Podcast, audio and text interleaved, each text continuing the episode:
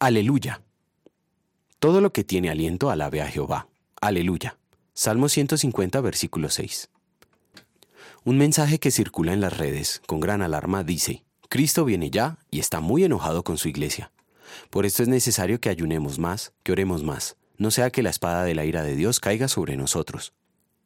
Palabras muy similares eran usadas por los predicadores ambulantes que fueron enviados para vender las indulgencias hace 500 años atrás.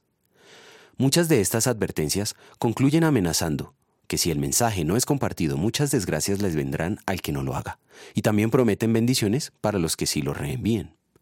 Satanás todavía usa sus antiguas estrategias para oprimir a la humanidad.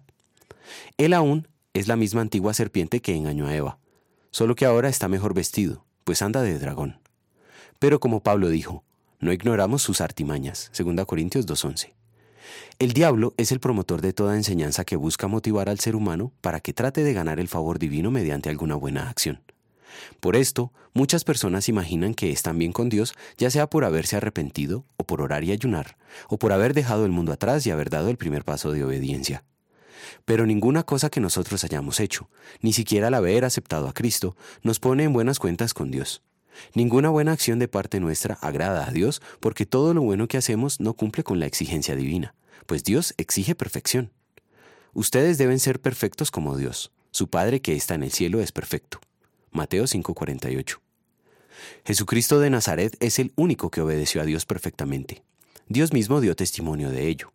Este es mi Hijo amado en quien tengo complacencia. Mateo 3:17.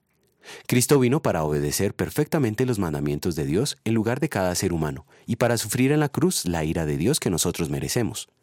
La perfecta y justa vida que Jesús vivió, es decir, su justicia, nos es atribuida gratuitamente por medio de la fe. Solo por esos méritos somos gratos delante de Dios. Dios aceptó la obra de Cristo como suficiente. Por eso en gratitud vamos a querer honrar a Dios como el salmista lo hace en el texto de hoy, y uniéndonos a los coros celestiales decir, al que está sentado en el trono y al Cordero, sean la alabanza y la honra, la gloria y el poder, por los siglos de los siglos. Amén. Apocalipsis 5:13.